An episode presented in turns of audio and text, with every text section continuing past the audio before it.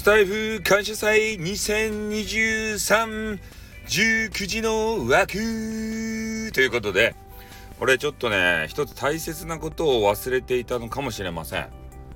ね、スタイフで一番感謝せねばならんのは、リスナーさんなんじゃないかって。ちょっとどっかの枠でリスナーさんって言ったらごめんなさいね。ね、ちょっともう忘れとるけん。新しい新鮮な気持ちで言わせてください。で、やっぱりリスナーさんあっての俺たちじゃないですか。ね。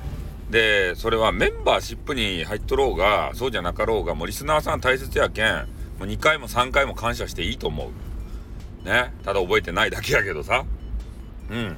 でもね、こんな俺の配信にね、来てくれたり、なんかようわからん誹謗中傷のね、かんだけど、えー、配信に行ったりとか、まあ、とにかくリスナーさんが来てくれないと俺たち配信者っていうのはやっていけないんだよ。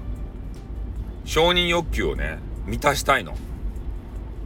スタイフって特にそれだけの部分がある。マネーにならなくても聞いてくれる人がいればそれでいいとか言って。ね。それってやっぱり承認欲求を満たせなければやっていけないんですよ。誰も聞いてないのにね。そんなあれ配信してもさ無駄じゃないですか。だからそういうことを考えるとやっぱりですね、えー、リスナーさんに大感謝をせねばならんなということを思ったわけですね。うん。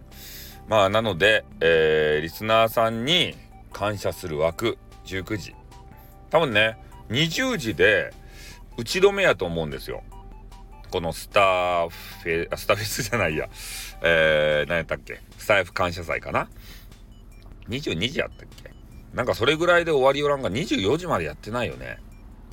大体みんなが聞けるのが20時ぐらいなんじゃないんですか？もう21時とかさ、えー、人妻の方はね、寝かしつけとかさ、その後は旦那の夜のお世話とかね、大変なんですよ、ほんと。そんな中でね、俺たちの番組を選んで聞いてくれるリスナーさん、本当にありがとうございます。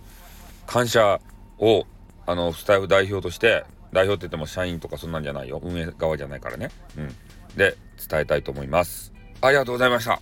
また、聞いていただけると嬉しい限りでございます。じゃ、終わります。あっとん、またな。